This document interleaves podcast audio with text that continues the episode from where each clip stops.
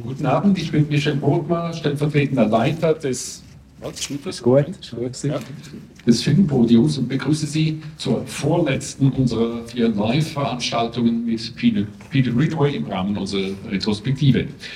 Dass Peter Greenaway drei Tage lang hier sein kann, wurde nur ermöglicht dank der Unterstützung durch unseren Förderverein Lumiere und durch das Seminar für Filmwissenschaft der Universität Zürich, wofür ich beiden danke.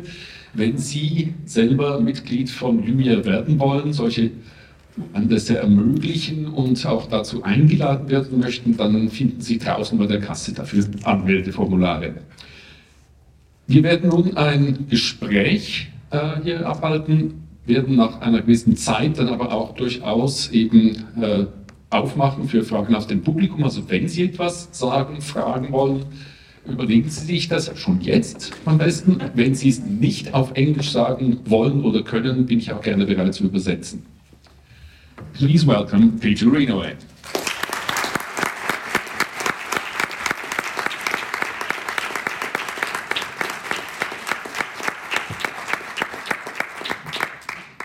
Peter, you've already given us two lectures and quite a few um, question and answer sessions.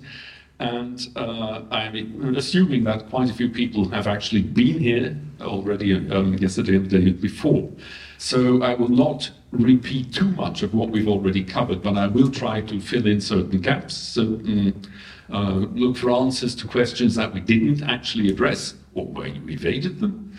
Um, so let's start at the very beginning, because you did talk about the importance of your upbringing, that you were brought up by a family that was very much into nature and the experience of nature, that you had a father who was an amateur ornithologist whom you didn't really get on with, but you did have a certain rapport with him and you did follow his hobby to a certain extent by sort of complementing it with an obsession of your own. Could you briefly um, come back to that, what you started doing? Uh, yes, I can. Uh, you are right. Um, my grandfather, that's my father's father, was um, uh, I don't know what the German expression is, but he could be described as having excellent green fingers. Help me, what is that in German? The Daumen is almost the same, yes. well, just the thumbs, that makes you all four fingers. um, you know, it was always a family joke, you know, watch out for the chair you're sitting in when you go to visit Grandad because it'll probably be sprouting leaves. he, um, I mean, professionally, he was a sort of market gardener. Um, there wasn't an awful lot of book knowledge. It wasn't scholastic. It was very observational. You know, he could tell you by looking at the sky whether it was going to rain before midnight, those sorts of things. Not always accurately, of course, and we used to guy him about this but we had a general belief that he understood nature with a capital N. And this is, of course, when I'm about 10 years old, and words like ecology still really need to be developed. So you can't really talk about those conditions that uh, appear to be relevant now to global warming, for example.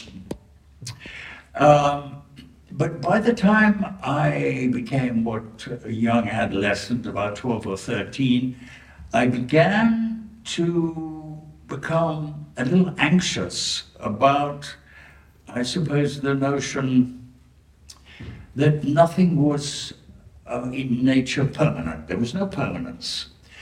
You know, obviously, self evidently, summer follows spring and winter eventually comes, etc., and the whole world turns. And this, this caused me um, a certain amount of anxiety and I felt a desire to make things, try and find a way to make things become fixed in some way that we could make it, have a dependability upon the natural world. One of the devices I used somehow to compensate for this was to try and draw everything. I think, you know, all children have a natural uh, ability to draw, just as they have to sing I, I often, when we are preparing for a film, a lot of extras come up to me and say, I cannot sing, I cannot dance, I cannot draw, which of course is absolute rubbish. Everybody could do those things at a young age. And it's only educational processes try and persuade us that we can't do that. But then nobody's asking us, I don't think, to do things to Olympic standards. It's just a natural thing that children have. Well, obviously, untutored, my drawing was very juvenile, etc. But I practiced and practiced and got better and better, and gradually developed the idea that one day that I wanted um, to become a painter. Absolutely nothing in the rest of my family. Um, we had paintings on the wall, I seem to remember, but it was not in any way significant. But when I finally decided that I had to pluck up courage and tell my father I wanted to go to art school, all hell broke loose. You know, how on earth can you earn money, you know, doing such such activities? Well, I pursued and pursued, and eventually, of course, I ended up in art school. And we're talking about the early 1960s. Uh, in England, uh, there were expressions like uh, the swinging 60s, London was the center of a lot of activities, which is as much related, of course, to pop music as it was to um, activities about, I suppose, I mean, you know, we were the first.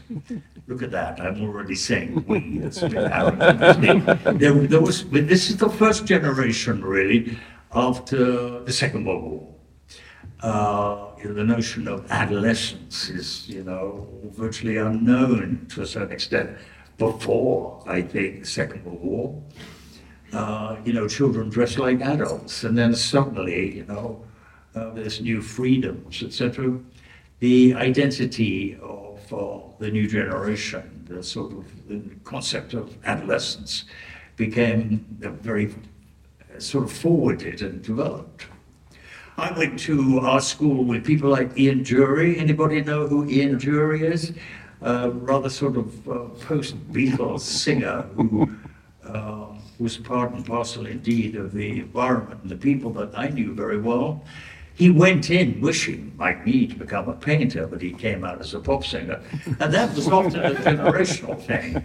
You know, people went into the freedoms and the excitements of going to art school and mingling with people who were like-minded, sort of left-wing radical sort of ban the bomb sort of situation, and didn't necessarily come out as painters, but came out with other people, uh, you know, with ideas and radical thinking. So that was really the, the beginnings, I suppose, of an interest in the image. And I strongly, strongly, maybe in some cases uh, adversely to people's opinion, certainly want to always prioritize the image. We have cinema, which I sincerely believe is text based. I would say we have a writer's cinema. It's almost impossible to go to a film producer with four paintings, three lithographs, and a book of drawings and say, Give me the money. They wouldn't know what on earth I'm talking about. People always need a script to begin with. Even Sad, though, but true. Even though Godard said that they're only made to be thrown away. Um, now, what I've never really quite understood is you were trained at Walthamstow Art School and you became a painter, but then there was this change in occupation. You went to the Central Office of Information. Can you briefly say how that happened and what you were doing there? Well, I spent uh, three and a half, nearly four years in art school, and I elected to be a mural painter made quite a number of murals, and thank God they've all been painted out. I wasn't very good at it. They used to build me big scaffoldings up into the ceilings of the buildings, which we used to use as art studios.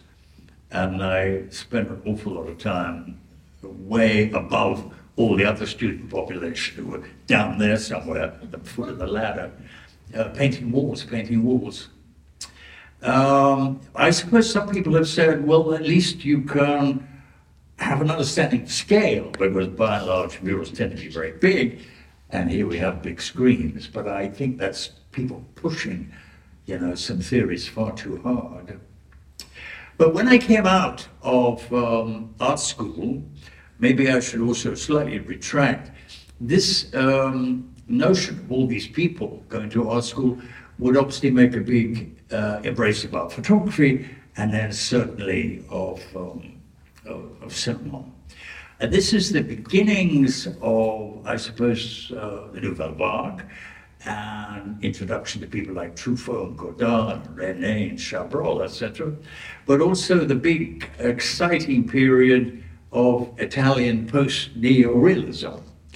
I'm not particularly interested in uh, Rossellini, but I am interested in Fellini, and I think that extraordinary period, I think it lasts 17 and a half years, according to all the films and filming magazines.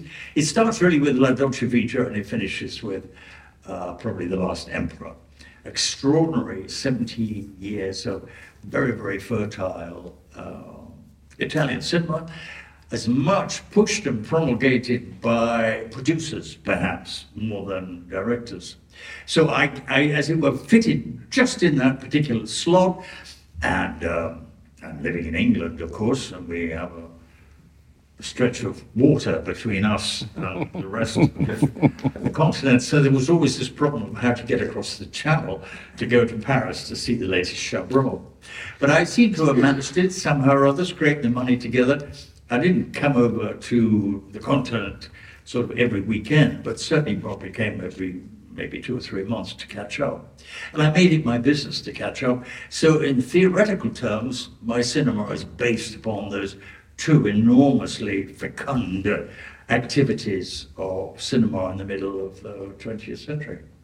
Okay, but so you started watching that kind of cinema at art school already? Yes. So how did you come into the Central Office of Information out of that? well, maybe I, will offer you a link. Um, I uh, managed to steal a 60 mm projector. There's nobody in the audience who knows about this history, so I can be very open about it. And I had a, a studio uh, in a broken down apartment in North London on the North Circular Road. And every uh, Saturday night, we used to gather all our friends together, and I would manage to get um, uh, 16 mil copies of all the classic films of this particular period, and we'd have a big show, and there'd be lots of excitement about that. So I would, you know, generate an interest in this particular cinema with all the people I knew. And of course, this accumulated and accumulated, and eventually I decided if I wanted really to know something about cinema, it wasn't any good being outside it. I needed to become involved. And I began to think about trying to get a job inside the film industry. I had failed to get into the Royal College of Art Cinema School, which was very new. Uh, I found when I made an attempt to get in that probably there were only something like 10 places for an academic year and there were about 300 people trying to get into 10 places. And most of these people seem to be Poles and Czechoslovakians, people from Eastern Europe who'd already made three films and were somehow known in their own countries. And of course, they slipped very easily in because it was attractive to get older students who at least some, some idea. Um, I tried also very hard to get into the Polish film school a place called Lodz, where people like Pasolini began. Maybe it was, you know, uh, what else? Uh, uh, Pasolini, do I mean Pasolini? No, uh, Polanski. Mm-hmm. There is a way, I think, you know, uh, Polanski's Two Men in a Wardrobe, you must know that film, was very influential for my generation. And I thought, you know, that that's the place I ought to be. I made an application for it, went there for an interview, and they said, no, no, no, we, we don't really need people like you. You're a capitalist, and uh, if you come to our school, you know, you'll have to uh, live on raw carrots and fish taken out of the river. And we don't think a bourgeois like you would be able to uh, encompass that.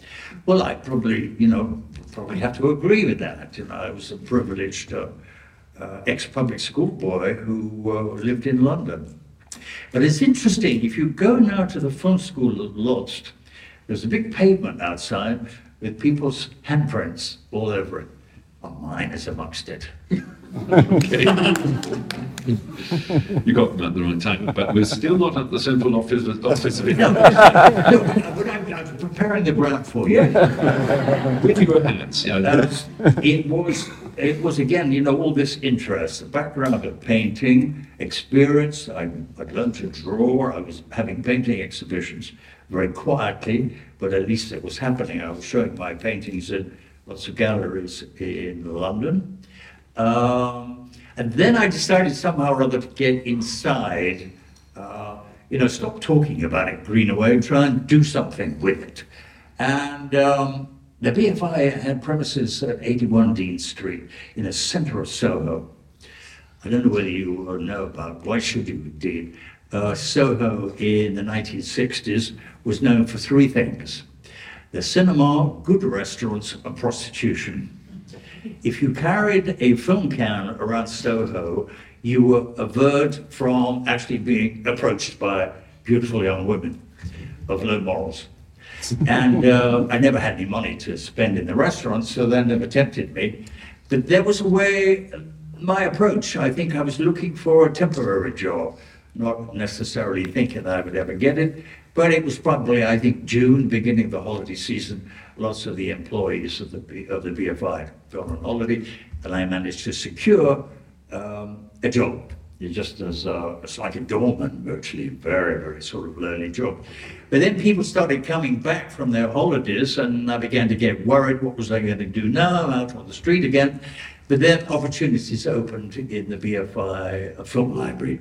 They had an enormous 60 mil film library uh, for a small sum of money, you could borrow these films for a long weekend. And it was my responsibility to find them off the library shelves, pack them, and send them off. And I was there for about six months. And then an opportunity came at this extraordinary place called the COI. Sounds very Politburo, the Central Office of Information. then he gave you a bit of back history. During the Second World War, there was a unit called the Crown Film Unit, which was an attempt by the Home Office in England to create a propaganda situation.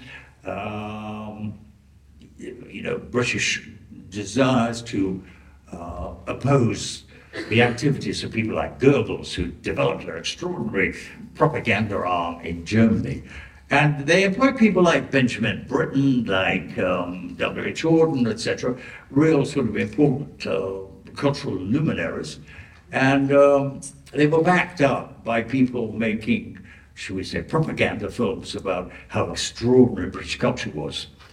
By the time I joined it, of course, the Second World War was well over, and uh, the COI was wondering how it should continue, because it had a large, it must have had, I don't know, probably employed about 20 film editors, uh, 25 assistant film editors, and all those people that were necessary to manufacture cinema. And um, what was happening there was the uh, breaking up of the old uh, colonial empire and the beginnings of uh, African countries, for example, South American countries, of creating their own television situation. Basically, 60 mil black and white. And so it managed to continue and employ all these people in a peacetime as opposed to a wartime occupation.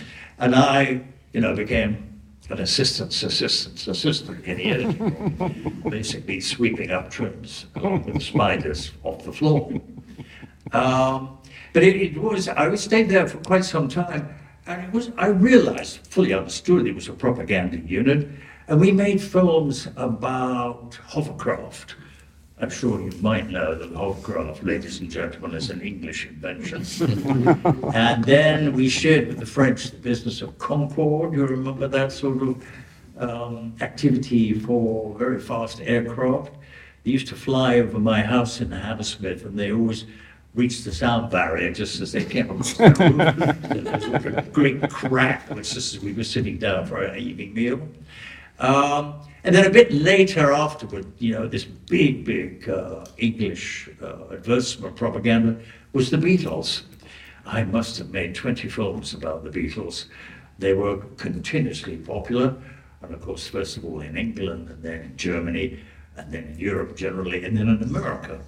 So it was this, this sort of activity of uh, trying to support notions of British culture, which really kept me going, I suppose, for about five, six years, even longer, until finally I decided I didn't want to edit anymore, because by then I'd been promoted to a senior editor in their programs, and that I really needed, felt it necessary to um, become a director, to really become engaged in the actual business of making movies. All this time, I'd already bought my own little uh, 60 mm Bolex camera, which was spring loaded, and it only had a maximum spring loading of 17 seconds. So I could never take a shot that was longer than 17 seconds. But that's good discipline, you know. If you know you can only, you know, keep the thing whirring for 17 seconds, you develop a vocabulary that's relevant to that situation. And eventually I persuade the powers that be to allow me to become a director at the COI in a sort of freelance relationship. And I had, I don't know, do you know, um, maybe some people of you might have some knowledge of this. There's a grand machine called a Steenbeck, obviously German. They got bigger and bigger, and you it's an editing table. yes, there was. Uh, you could run four soundtracks and maybe three pictures. So they were quite elaborate, but it, it's still making film. It's still joining little bits of film together with film cement. There's nothing electronic about it. It's all mechanical. Um, so I had one of these. It was worth then, I think, about about six thousand pounds, which was a hell of a lot of money for me then, when I was earning eleven pounds a week, something like that. Uh, but I said, look, you know, I, am gonna have to, I'm gonna have to burn my bridges here. I no longer want to be a film editor. I want to be a film director. So I had to sell this. Mm-hmm. Uh, it's now an antique in some antique market. I don't think anybody cuts film in this way anymore. Except Although for Christopher Nolan, I suppose. But yeah, well, yeah, maybe there are. You know, it's like those people are still fascinated by vinyl records. There are still strange people around who still like to painfully use film glue to fix the. I've been showing a little film here called um, called Intervals, uh, made on 16 mil, scratched sort of black and white, and every cut bounces. Goes like that. Goes like that. You have to get accustomed to it, but I assure you that bounces because of the glue on all the thing, all the sections that get joined together. So having, as it was sold irredeemably my Steenbeck machine, I couldn't go backwards, so I had to go forwards. By then I'd made, I suppose, about 10, maybe more, short films of various descriptions, certainly all 16 mil, certainly all black and white, but it was a very, very good beginning. It's not only now was I making propaganda for the COI, I was making propaganda for myself.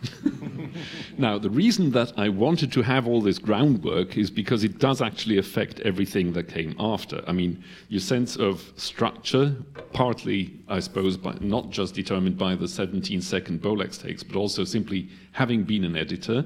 You also at one point uh, said, not now, but in an earlier interview that you'd uh, become rather sort of distrustful of film as representation of reality because it was so easily manipulated that the editor was in fact king and again even in fil- feature filmmaking sure.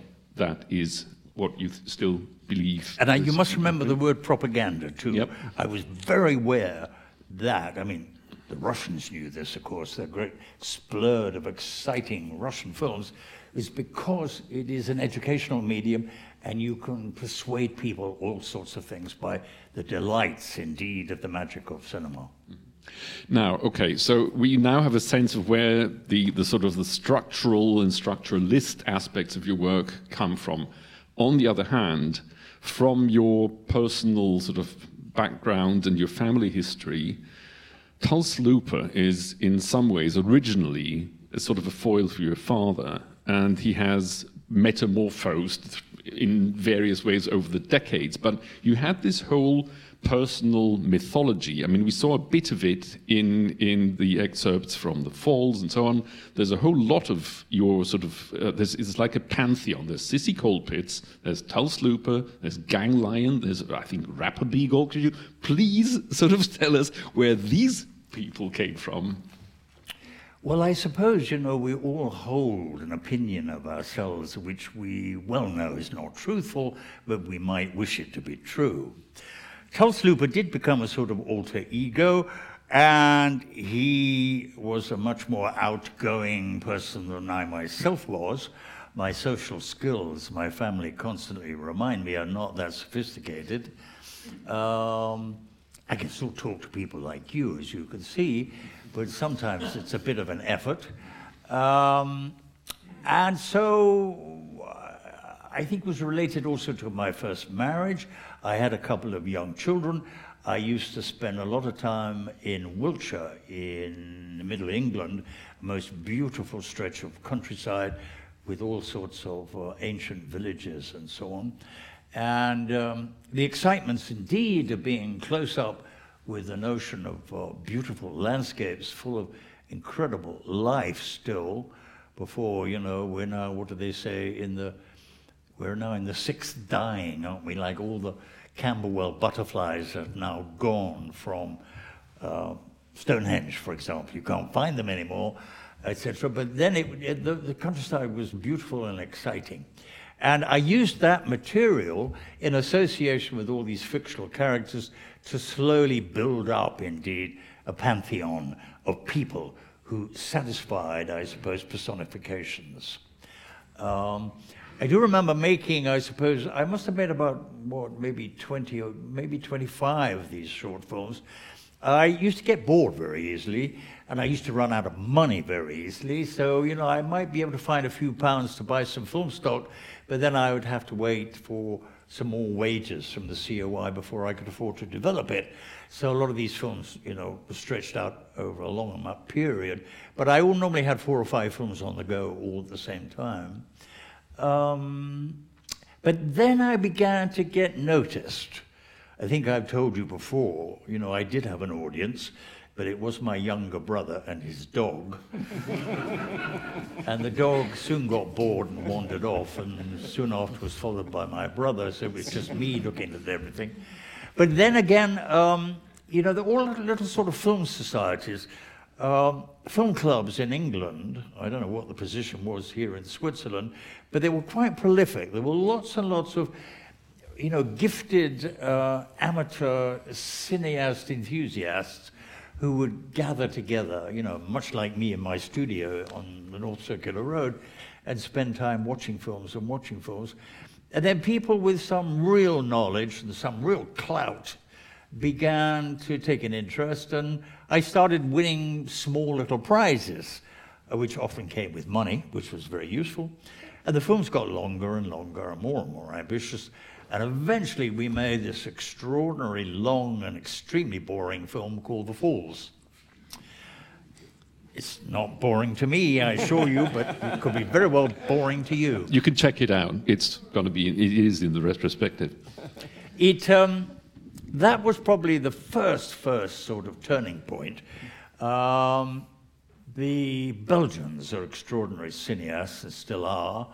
And there was a big um, competition at a place called Zoute, very Belgian small town on the coast. And uh, it had a prize. I think it had 3,000 pounds, which is a lot of money in those days.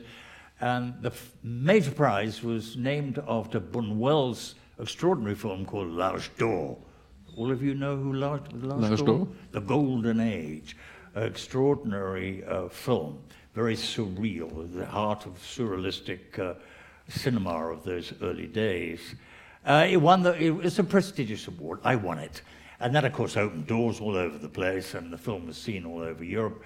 And uh, that was really the beginning of the beginning of the beginning, when suddenly, you know, Greenaway wasn't some obscure little editor playing around with sticky glue in an attic somewhere, but actually was offering the possibilities of a cinematic imagination. But you've conveniently evaded the question regarding the pantheon itself. So where did these well, characters come from? At, at Tulse Luper, uh, I suppose you're you are perhaps a right being like all my early films. I don't know if anybody's seen a film called The Draughtsman's Contract.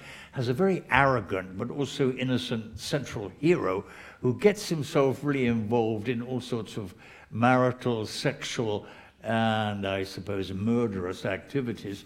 But he was really modeled on my father. My father didn't know this, of course. um, and subsequently, uh, I don't know whether you've seen a much later film called The Cook Cafif's Wife and a Lover, as a horrendous character played by Michael Gambon opposite Helen Mirren, who is a thief. He is the thief of the cook, the thief, his wife, and her lover.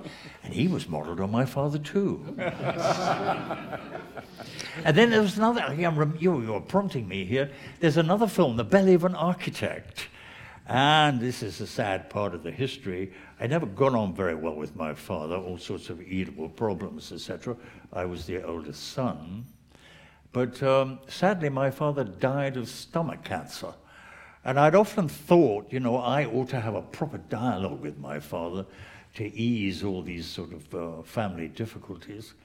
But um, I then started having children of my own, and well, you know, I'm sure you people who have children. Well, as soon as you have children, all sorts of new responsibilities come up, and I thought I ought to make the peace here, and I was ready, you know, to somehow sit down with my father and argue out all the differences that he died on me. So there's a dialogue somewhere which I never had and should have had.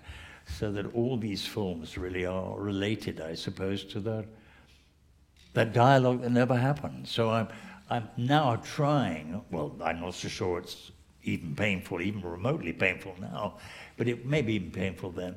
But I should have had all those years ago with my father, who um, escaped my clutches. All right, we'll forget about the Pantheon. All right, th- this guy always says to me, I ask you questions and you never give me the right answers.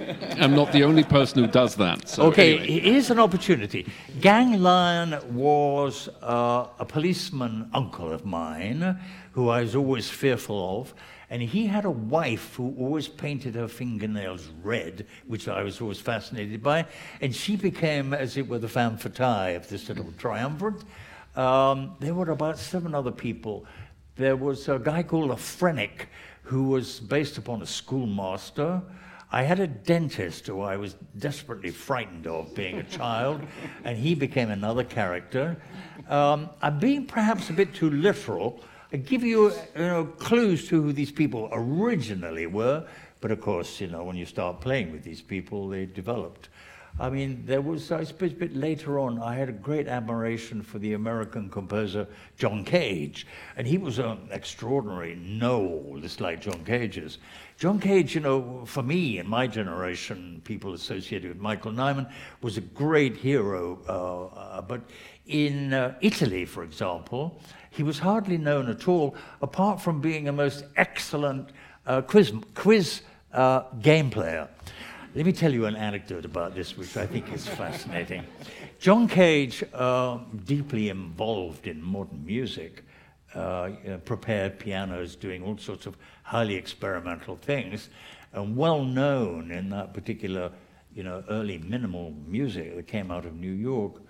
Um, was always rather bitter about the music industry. He couldn't stand all these people who had small minds and were full of intense jealousies and so on and so on. And he wanted to remove himself from all that to take up some subject where he thought that this sort of activity never happened. So he began to study mushrooms, micro, uh, you know, the study of mycology, and he became very expert at it. And he put himself in for a competition in Rome on Italian television, where you get asked incredibly complex questions about mycology. And he was brilliant at it, and he created a huge sort of, um, you know, Roman audience who listened to him every I don't know, Thursday night, whenever the program was aired, and won lots and lots of money, really substantial sums of television money. So in Italy, he became, nobody ever knew he was a composer, but they thought he was a magnificent mycologist. But then, when he got deeply involved in it, he thought, oh my God, here it is again. These people, these people who argue about mushrooms, it's just like the same situation that I've been used to in the musical world in New York. Okay. So you can never get away from that. The substructure, you know, becomes politically aflame and very difficult to deal with. Okay, before I go on, just I'm going to skip a few questions here. but yeah, you've witnessed that the man who says he's trying to make image based cinema is a fantastic fabulist as well. And he writes brilliant stories and books, and all of that is also Peter Greenaway. So, brackets closed. Um, Cage, all right, fine let's talk about modernism. You have repeatedly sort of spoken out against narrative, conventional mainstream cinema as being stuck in the era of the Victorian novel, that it hasn't made the leap that art and literature have made in modernism. Um, you once told me when we were talking about uh, Prospero's books that um, somebody in the British media had made the flattering comment to you, it was at least you felt it was flattering, that if David Lean was the Dickens of cinema, that you could put your foot forward as the James Joyce of cinema. So I put it to you that at the time of Prospero's books, when you be were beginning to manipulate the image itself, that that was kind of the leap from, say, Ulysses, where you play with all kinds of different styles and tropes that already exist, to Finnegans Wake, where you sort of go into the matter of, in Joyce's case, uh, uh, case, language, and in your case, the image. That is to say, digital technology basically allows film to become as fluid or as, as painterly or whatever, as tactile maybe as language was for Joyce. I mean, to what extent do you see yourself in a modernist kind of tradition rather than what most people think, which is postmodernist? Well, I'm delighted that you allow me to be compared with James Joyce. That's an extraordinary compliment. I thank you for that. But I follow through, indeed, and what you're basically saying I suppose I have admit to. As you become more and more involved in the actual medium, you, as it were, begin to crawl or hope to crawl inside it. And indeed, the digital revolution was an absolute gift to me because suddenly I could become a painter again within the new medium of digital cinema. You can really manipulate in a way that a painter can manipulate his materials. And um, all these ideas I had about wishing that we had a painter's cinema rather than a writer's cinema, because um, you know literature is very, very different from painting. Though superficially you could discuss this with all sorts of film producers, and they would disagree with me. Um, so the actual idea of language itself, cinematic language itself, became the major priority. But I mean, underneath this, I'm absolutely fascinated by maps, for example uh, maps with the knowledge that you know you can see by looking at a map where you've been, where you are, where you will be. And you can have ideas about overviews. And of course, it relates back to landscape and, you know, notions of cosmic excitements and so on. That would be one big area which certainly would continue to uh, excite me.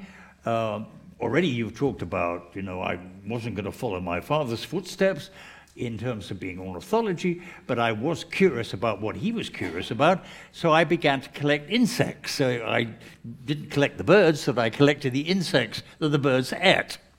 Somewhat perverse. Um, I have a huge collection. Admittedly, it's related very much to North, Northwest uh, Europe, mainly England, and mainly, let's make it down, even shorter, down to South England. So and I, you know, I sort of boned up on it and researched it, so I knew a lot about insects, which led me on to evolution. My hero, along with John Cage and many others, would have come Charles Darwin. Completely immersed myself in that, managed actually, you know, to become really uh, related to all his excitements. Um, and, you know, you start worrying about evolution, and, it, you know, before very long, you begin to worry about uh, God uh, I am unhappy and an atheist ever since I was about 13, but rather like that English author we were discussing the other night, for, forgotten his name. You know, I like this phrase uh, I am an atheist, but my God, I do miss God. you know, you can blame everything on God, and it's very convenient, and you absolve yourself from responsibility. Uh, a typical Roman Catholic position, uh, which is, I think, evidence of extreme cowardice. And also, you must remember that in English, God is only dog backwards, which immediately humbles everybody about that situation. So, my cynicism about that world began to be investigated deeply. And I was interested in anatomy and became fascinated by Vesalius. So, here we have John Cage, Charles Darwin. Um, I became interested in all the encyclopedists Diderot, D'Alembert, Dr. Johnson, um, who else should we say? The gentleman who invented the nomenclature of all animals and plants. So I was, I was, fascinated by this idea about people who try to gather the world's information in one place and try and organize it. But we know all the time that's an absolute impossibility. If I can repeat again my example here, um, uh, who was the name? Um, who's the lady who wrote to the lighthouse? Virginia Woolf. Yes, her father, his name again I've forgotten. I'm now aged 80 and my, my memory is an absolute uh, full of holes. But anyway, this um, Virginia Woolf's father uh, decided to make a national dictionary of English biography of famous people and he based it, like most of us do, on the notion of ABCD. Uh, and he merrily spent, you know, all his life researching this. But then, unfortunately, he died when he came to the letter K. So, what price encyclopedias and writ that large about the whole phenomenon. You know, we can drag in Einstein here towards the end of his life. He tried to put together all the particular laws of the universe and uh, we still feel that he was still looking for it when he died, but we still don't, I don't know, maybe the new amazing telescope that's now going to look at extreme galaxies of, what was it, 130 million years ago, which is proof that, in fact, we can time travel, which I find very exciting. There's a way that there are masses of different systems which I began to feed into this cinema. Uh, the Falls is only the beginning of that, and I continue even now play these games. And I say that, I'm English. The English invented all the world's games, don't play them very well anymore, but there is a way that this game playing activity is relative in a, in a quite profound way with this investigation in the world's excitements. Game playing being, of course, another postmodern thing, but I don't want to pursue that. However, I will come at you with another quote, which was less flattering on the surface, but it was still true.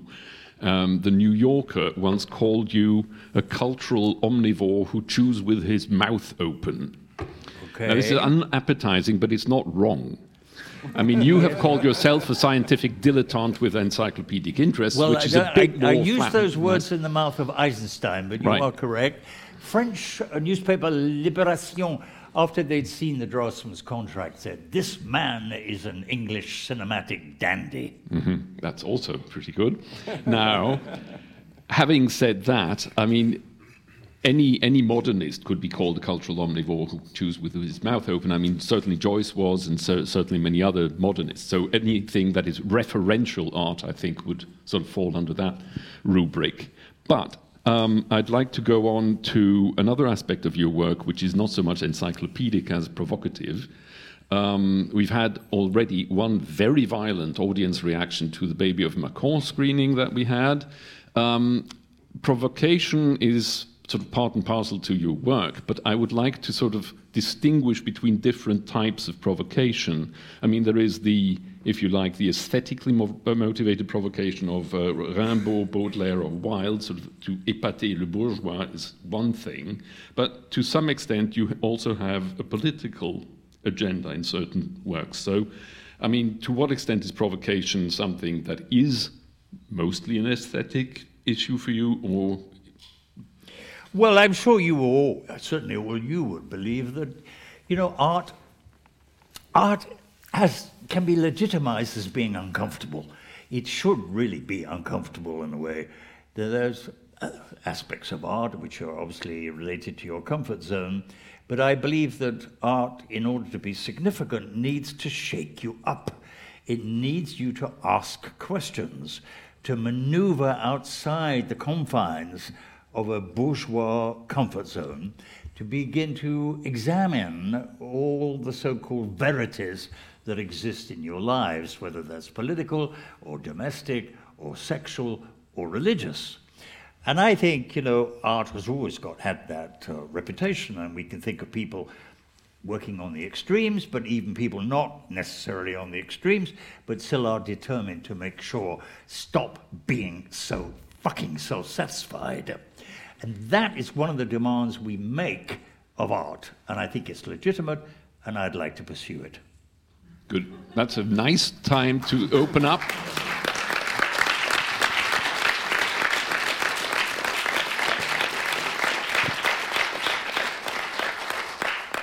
Können wir bitte das Saallicht ein bisschen haben, damit wir können jetzt auch das Publikum mit einbeziehen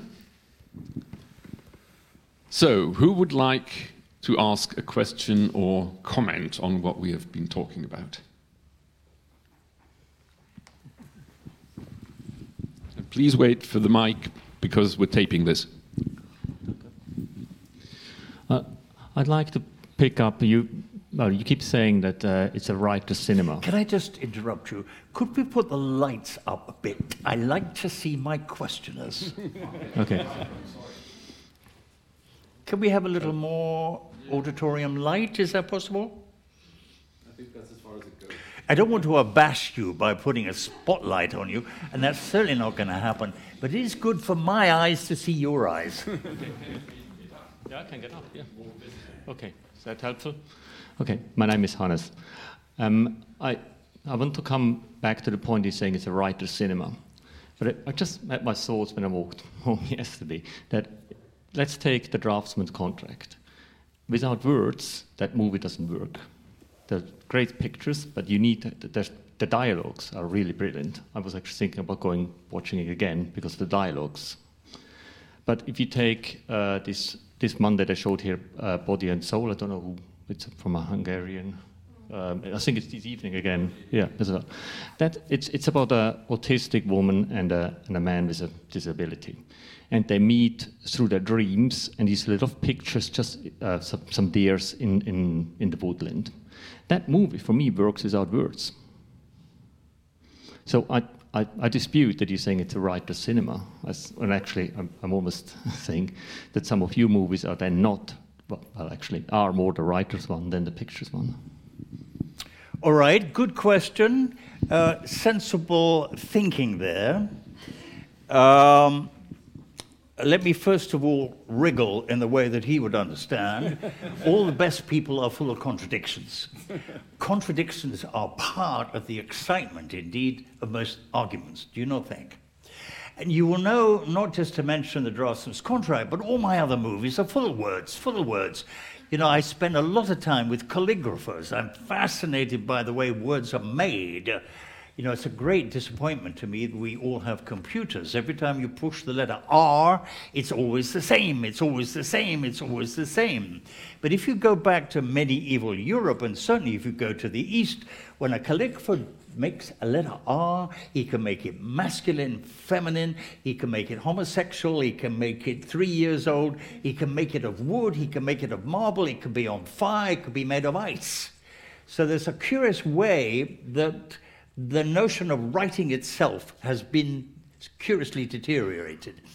You know, when a calligrapher makes a mark, it's a relationship in your head, your shoulder, your arm, your hand, the pen, the paper. Use a computer, it's all gone, all that phenomenology. So I'm really very interested in getting putting writing on the screen, if only to underline the English proverb if it itches, you've got to scratch it. so I want to make sure that you know about my concerns here up there on the screen. So it's not just in sight and sound or films or filming or whatever else, but it is there as part and parcel of the phenomenology of the film itself. But I mean, uh, if I understood the question correctly, I mean, he was talking about visual narrative. And so, I mean, the Ildikó Enyedi film of Body and Soul, which we screen, is, of course, a fairly rare exception of a contemporary film that would work or does work pretty much without words. But again, I mean, I think it doesn't exclude uh, your other point that your film is primarily image based, even if you do add a lot of text and text as image as well. Yeah, let me give you two other examples. In Genesis, and I'm sure you know your Bible, God asked Adam to go out and name everything. How could he possibly name anything unless the image was there, first of all? We've had painting for 45,000 years go to South France. We've only had text for probably about 3,000 years. So the comparison between those two things is very, very small. And I think there is a way, too, that. Uh, you know, how, how, long have we had cinema? 1895. What is that? I don't know how many. What's that? About 2,000? About 200 and some odd. No, 127. All right. Very, very small amount. A very small amount of time. So, first of all, you could say in a curious way that cinema is very infantile. It's only really just begun when you think about knowledge of what's how long painting is existing. And, uh, you know, digital I suppose digital cinema hasn't, it hasn't been going for what, 15 years, 20 years maximum? So again, it's very, very young and there's a huge amount of potentiality. But there's a curious sort of human activity, isn't it? It invents something, and there's a great splurge of inventiveness and excitement, but very, very rapidly we become lazy. We fall back on well known tropes and paradigms, and again, the digital cinema has become very boring again because it's simply gone back to reproducing indeed what celluloid cinema has been doing for so very long. I would hope and wish, indeed, Mr. Cameron, still to actually believe in the digital revolution instead of playing games again, you know, with Eisenstein cinema. So that's also a big disappointment, I think. You know, there were a lot of um, apologists just about the time when cinema began to engage itself with sound, who really did think that cinema would be extraordinary. And don't you think now cinema is really disappointing and hasn't really engaged in all those excitements? Michel here mentions Joyce. What followed Joyce? It was a sort of dead end, wasn't it? Where's the continuation of that sort of activity? Even all the great postmodernists have gone backwards, in a sense, to basically sort of Henry Jamesian late 19th century organization of prose. You know, even Borges and Perec and these people have all, in some senses, gone backwards rather than forwards. So my desire again is to keep trying to invent, invent, invent, invent, and make sure that, you know, they say even to stand still, you've got to go forward.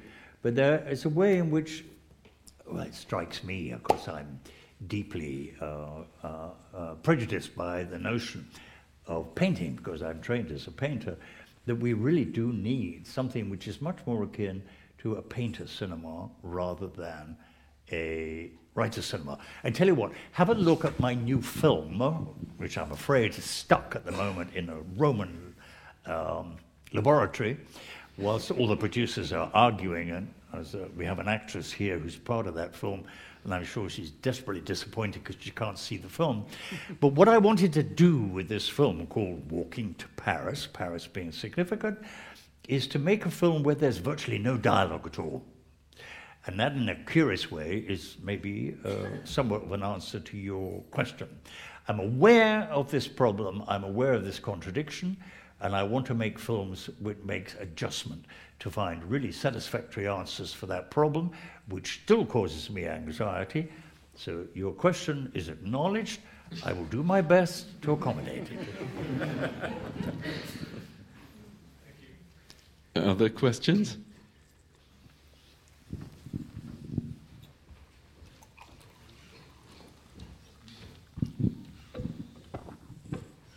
Do you envy the opera? Because unlike the cinema, people clap when the shows are over. I did a number of operas in association with my wife, Saskia Boddeke, at the National Opera House in Amsterdam.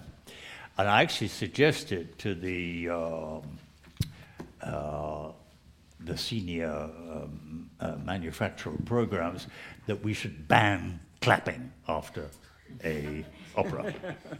It's a bit like the film. You remember? I don't know. I'm old enough to remember in English cinemas they played the national anthem after the film was finished. My God, wasn't that a deadener? Here you were, you know, on emotional heights at the end of extraordinary film, and you had to stand up for the Queen. But maybe that has comparisons indeed with the notion of clapping. But he explained to me very succinctly that it was one opportunity that the audience could participate in the event, not just simply to uh, indicate their uh, appreciation, but also as an acknowledgement that they've been sitting in the dark already for two and a half hours. Three and a half hours have been watching Wagner. But there was a way that that was an acknowledgement, indeed, of the rapport and the communication that should exist by what happens on that space and what happens on that space.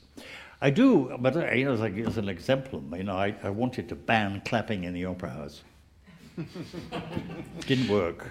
Um, which gives me an opportunity to come back to something we talked about before we began the public talk.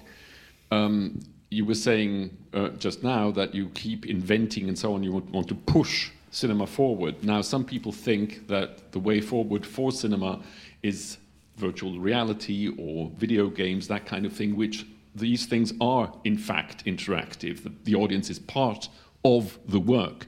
This is not something that you're particularly interested in? So far, not. I've always been, uh, I mean, I, we did investigate. I, for about two years, became a VJ artist. You know, VJs do with pictures what DJs do with music. And we have this huge uh, mass of encyclopedic information, hundreds and hundreds of events and shots, uh, whereby I could play maybe as much as all multiples of three, so I could play with 15 screens at once. And I had a console which was a touch screen, and I could play with all this phenomenon. But this began to embark in a very difficult area that interactivity is hardly democratic. You know, the questions of choice uh, eradicate, in some senses, the possibility of what the actual medium is allowing it to do. I have not only this VJ show, which I have to say was very exciting. Uh, you know, we we did it in um, Sao Paulo. We had an audience of nearly 10,000 people. We did it right in the middle of Sao Paulo, and uh, Sao Paulo, if you know, is full of uh, skyscrapers, more skyscrapers in Sao Paulo than there are in New York. And we managed to get the police to get all the skyscrapers to switch their lights off. And we got all the street lights off. And we had, let me say, somebody calculated there were at least 10,000 people in the streets. And with, as with the DJ show, they were allowed to dance as well. So we had these huge screens, and there were 15 of them, all spread around all this huge amounts of architecture. And it was exciting. I can't really say it was interactive because it was still me who was making all the choices. Um, we have a part of our program here is the thing we did in a in um, Richard Rogers building in the city of London, um, which utilized the text of three writers who were concerned about water. Uh, one would have been Shakespeare's The Tempest, another would be Samuel Taylor Coleridge, The Rime of an Ancient Mariner, and the third one would be the author of Moby Dick. We played with these imageries uh, related to water from these three classic pieces of um, information. And again, we had something like 25 screens, and I was all controlled. I, I had all this touch control. And we also had a, uh, my favorite calligrapher is a gentleman, a Swiss man called Brody Neuenschwander. Again, and he was writing all the time these texts down so I could manipulate the writing as well that gentleman there really ought to see that film there. I think really satisfying. So again, you know, there was all this multiplicity of imagery and excitements, but I was always a conscious look. It's me who's operating everything here. That shouldn't be the way it is. So I haven't really found a solution to this, but we are working on it. Other questions?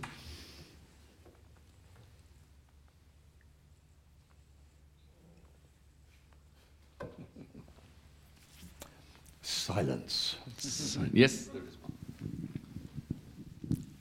Yes. Um, do you think that when blockbusters, uh, Hollywood big productions, you know, with um, megaphone directors and stuff like that, that they are moving to the bigger cinemas, that uh, independent film directors will conquer the film scene from the smaller cinemas? Do you think that's possible? There, you maybe ought to ask Michel here. He is in the seat of organizing this particular activity and has had a long inventive life about discussing these sorts of problems. Certainly, there is a way, isn't there, that the whole Marvel Comics thing, which I would always argue is better as a comic than as a film anyway, um, has moving in a direction which is becoming very conformist and almost like another form of religion, where we all know the disciples, we all know the plots, etc. And it's a repetitious, repetitious, and almost a sort of messianic pronouncement behind all that particular imagery. Um, I grew up, as I said, in the Nouvelle Vague and that great splurge of extraordinary Italian cinema. And I don't know, are there Italians in the audience? What the hell did you do to lose it all? You know, what happened to all the excitements of all those amazing um, French Nouvelle Vague activity? You know, it dribbled on, didn't it? There were one or two luminaries who managed to continue some of those excitements, but it's basically all gone. And it's all gone because of finance, because of distribution, because of new, different civilization, human habits. I don't think it's intrinsically necessarily, or maybe I'm being very naive here, maybe the circumstances of our economic and social life has actually determined that cinema is not what it used to be. Let me ask you all this. Do you think cinema is still going? Would you agree with me, really, that cinema is dead? Don't you think cinema was created as a public medium? I bet most of you watch your friend, your films, your notion of cinema, in inverted commas, on your own, or with very few people, either in the office or at home. Where have, where have those big, I mean, okay, they do still exist, of course, but not like they would have done, for example. What's the height of cinema as regarded? I think 1963 is the maximum association of large audiences with large films. And ever after that, it's gone downhill and gone downhill. So, in a curious way, there's Uh, a, a way that cinema is not a public medium anymore. It's becoming more and more privatized. Would you agree with that? Well, I mean, case in point, your last, I think, six films, if we count Tulse Luper as three, have not played in the cinema in Switzerland. The last film that was released here theatrically was Eight and a Half Women, which is 23 years ago. So basically, for whatever reasons, partly production problems, partly distribution problems, partly an inflation of new films, there are now 500 releases a year in Switzerland uh, of course, push out as much as they allow in in terms of independent cinema. So, and you know, even disregarding the blockbusters. Other questions? That was a challenge. Somebody going to rise to it? I mean, do you, you, know, do you think the cinema of today is the cinema of our forefathers? No. no. Yes. Yes, you think it's the same, do you? You, you still can watch the old movies. I mean, it is a truism, isn't it? Cinema is more viewable in a strange way now than it's ever been, because of all the proliferation of different formats, etc.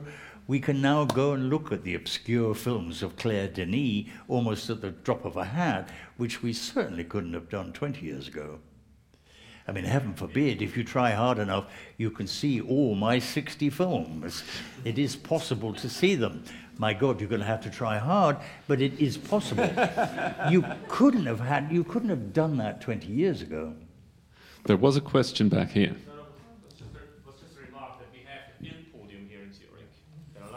Film podium here allows you to still watch some of the. yeah, this is, thank you, thank you, thank you. They're clapping. Peter. um, I think we just need to wrap it up for now. You can all come back for the lecture at nine, but we need to go and grab a bite. And uh, so thank you very much for coming now, and please come back later. See you again.